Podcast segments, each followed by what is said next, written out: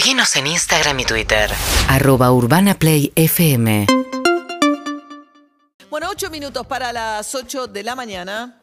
Cabify compensa la huella de carbono de todos los viajes. Cabify Empresas presenta Conciencia en Movimiento con Fabricio Ballarini. Elegí vos también mover a tu empresa con conciencia. Ahora en De Acá en Más.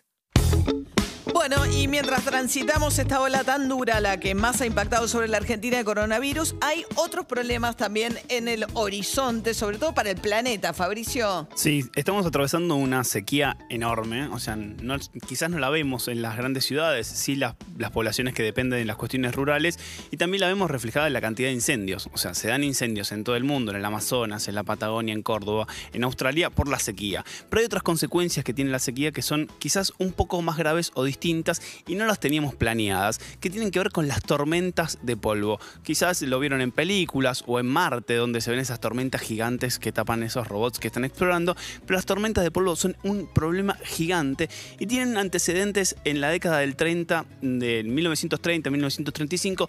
Durante ocho años hubo tormentas de polvo en el centro de Estados Unidos que generaron una crisis enorme.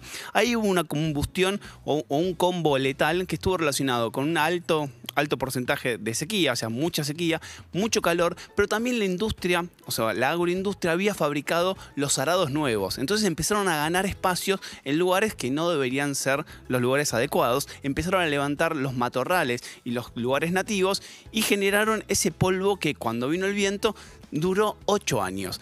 Este problema se puede trasladar a la actualidad con consecuencias un poco más graves. El año pasado una tormenta en Estados Unidos de polvo sin precedentes, de hecho ocupó cinco estados, duró muchísimo tiempo y genera distintas consecuencias.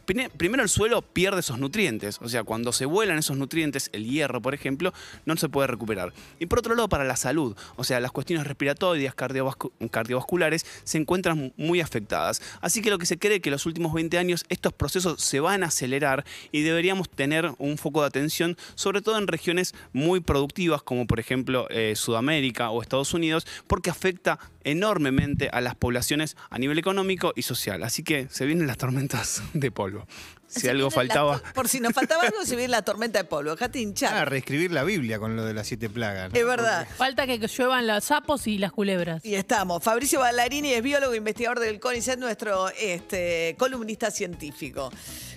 Urbana Play 1043.